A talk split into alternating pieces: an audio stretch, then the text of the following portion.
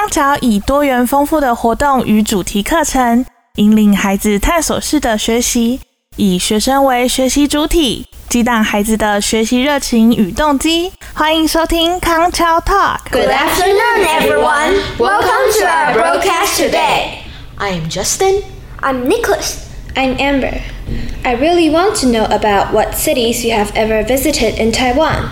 I visited Taipei last Saturday. I had a very exciting weekend. Wow, that's a perfect choice. I like to go to Taipei too. Really? Taipei is always full of people, and I feel like I have no place to breathe.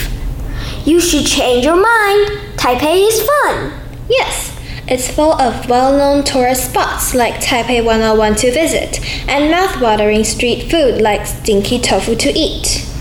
Hmm, okay. I will try to explore Taipei when I visit there next time. What about you guys? What city have you been to before?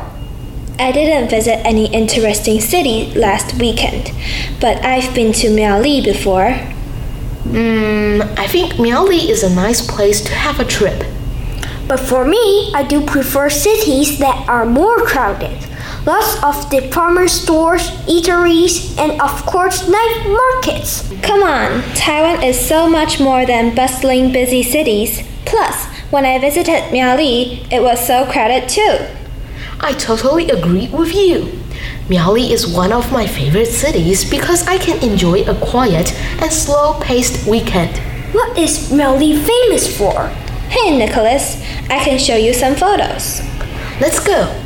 I also took lots of photos at Longton Broken Bridge. Okay, let's go, let's go. Thank you for listening. See you next time. 以上单元由康桥国际学校赞助播出，培育具国际竞争力的社会精英，许孩子一个美丽的未来。